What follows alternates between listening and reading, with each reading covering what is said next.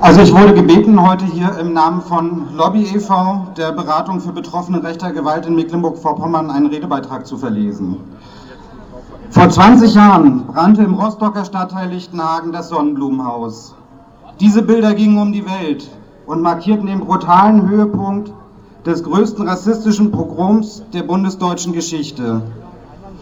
Noch immer stellen sich viele Fragen rund um diese Tage im August 1992. Und wie so oft gibt es gerade an Jahrestagen das Bedürfnis, darauf Antworten zu finden. Wie konnte es im Sommer 92 zu einem Pogrom kommen, an dem mehrere hundert Menschen aktiv beteiligt waren und der von einigen tausend Menschen vor Ort bejubelt und unterstützt wurde? Von frustrierten und desillusionierten Menschen ist dann oft die Rede, die infolge von Wende und Wiedervereinigung Jobs und Perspektive verloren hätten und die nun auch noch mit einem hoffnungslos überfüllten Flüchtlingswohnheim in ihrem Wohngebiet konfrontiert wurden. Sicher, Frust und Unsicherheit saßen bei vielen Menschen tief in dieser Zeit. Aber warum entlud sich dies in brutalem Rassismus? Der Fokus auf die konkrete Situation in Lichtenhagen verschleiert mehr, als er zur Erklärung beiträgt. Ein kleiner Rückblick auf die Ereignisse 92 in Mecklenburg-Vorpommern. 14. März.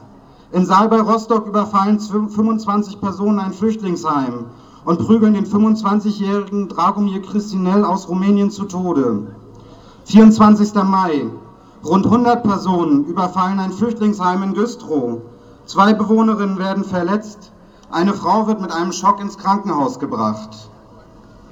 28. August, 29. August und 1. September. Neonazis versuchen ein Flüchtlingsheim in Greifswald anzugreifen. 5. September. Brandanschläge auf Flüchtlingsheime in Wolgast und Anklam. 9., 10. und 12. September. Angriffe auf ein Flüchtlingsheim in Bockhorst im Kreis Güstrow. 15. bis 19. September. Fünf Tage lang greifen Neonazis ein Flüchtlingsheim in Wismar an. Unter Beifall von Anwohnerinnen setzen sie Steine und Molotow-Cocktails ein. Am 19. September werden außerdem Heime in Güstrow, in Kröpelin, im Kreis Malchin, in Schwerin und in Öckermünde angegriffen. Diese Aufzählung ließe sich endlos fortsetzen. Doch schon dieser kleine Ausschnitt macht deutlich, rassistische Übergriffe waren damals keine Ausnahme und hatten nichts mit besonderen lokalen Gegebenheiten zu tun. Vielmehr sammelten sich überall im Land rassistische Mobs und versetzten jenen Angst und Schrecken, die vor Krieg, Verfolgung oder aus sozialer Not in die BRD geflohen waren. Und all das passierte nicht nur in Mecklenburg-Vorpommern, sondern bundesweit. So hatten im Mai 1992 hunderte Rassistinnen über mehrere Tage ein Flüchtlingsheim in Mannheim angegriffen. Wenn also nach den Ursachen für die explodierende rassistische Gewalt der frühen 90er gefragt wird, so fällt uns darauf Folgendes ein. Jene Zeit war geprägt von einer Renaissance des Nationalismus, der 1990 einen enormen Aufschwung in Ost und West nahm und sich zunehmend aggressiv äußerte. Gleichzeitig befeuerten rassistische Debatten um das Recht auf Asyl in Politik und Medien eine immer offenere Ablehnung von Flüchtlingen und anderen Migranten von weiten Teilen der Bevölkerung. Wer also ernsthaft begreifen möchte, wie es dazu kommen konnte, dass damals Hunderte bereit waren, ein Haus anzuzünden, in dem sich fast 150 Menschen befanden, während Tausende applaudierend daneben standen, der muss vor allem den offenen, brutalen Rassismus dieser Zeit und dessen Ursachen in den Blick nehmen. Er ist nicht aus Vorurteilen oder Wirren der Nachwendezeit entstanden, sondern fruchtete auf dem Boden einer rassistischen Politik der Ausgrenzung.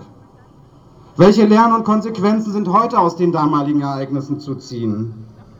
Das Pogrom in Lichtenhagen steht bis heute für eine unglaubliche Ignoranz politischer Verantwortungsträgerinnen gegenüber den Betroffenen. Während der Mob in der Stadt tobte, wetterte der damalige Bundesinnenminister vor Ort gegen den Asylmissbrauch und den so angeblichen unkontrollierten Zustrom in unser Land. Neben den damaligen Kampagnen gegen die sogenannte Asylantenschwemme im Bundestag und in den Leitmedien wirkt, der heutige, wirkt die heutige Nazi-Mobilisierung gegen den vermeintlichen Volkstod geradezu hilflos. Nicht nur, dass die Betroffenen des brutalen Rassismus keinerlei Unterstützung und Anteilnahme erfuhren, Sie wurden vielmehr zu, einer, zu den eigentlichen Verursacherinnen der Angriffe erklärt. Und heute sind solche offensichtlichen Formen einer Täter-Opfer-Verschiebung immer noch an der Tagesordnung? Betrachten wir den staatlichen Umgang mit den Morden der NSU. Auf der einen Seite fällt uns die Gedenkveranstaltung im Februar des Jahres in Berlin ein. Höchste Repräsentantinnen, Repräsentantinnen dieses Landes verneigten sich vor den Opfern entschuldigten sich bei den Angehörigen, die ebenfalls zu Wort kommen konnten. Andererseits wissen wir alle, dass Ermittlungsbehörden die Schuld für die Morde jahrelang bei den Opfern gesucht haben. In stundenlangen Verhören wurden Angehörige und Bekannte mit Unterstellungen konfrontiert. Die Ermordeten seien in kriminelle Machenschaften verstrickt und deshalb ermordet worden. Die Sichtweise vieler Migrantinnen, die schon vor Jahren von, rassistischen Motiven ausgingen, wurde schlichtweg ignoriert. Ermittlungen in diese Richtung fanden, wenn überhaupt, nur halbherzig statt und wurden schnell wieder eingestellt.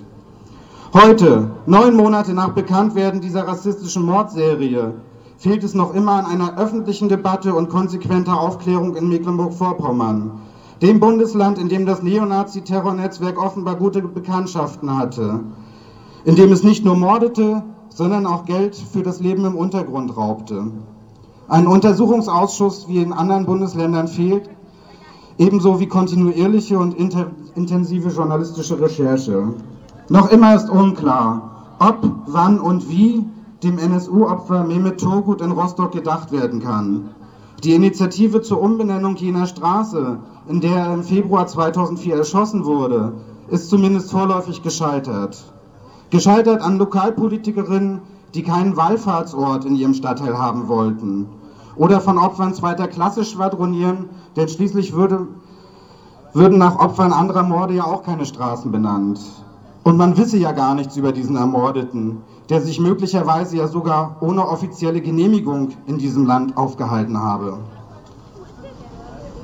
Ob diese verbalen Querschläger nur Ausdruck von Unfähigkeit sind, die Tragweite rassistischer Morde nicht zu erkennen und Verantwortung zu übernehmen oder ob mehr dahinter steckt, sei erstmal dahingestellt.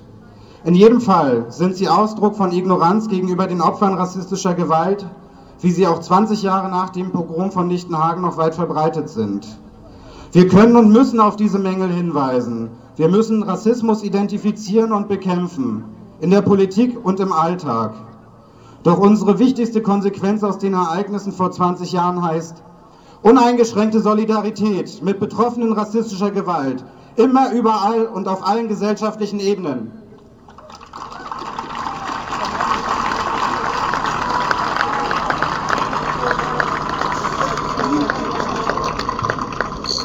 Es folgt ein Beitrag der antirassistischen Initiative Rostock und von Rostock.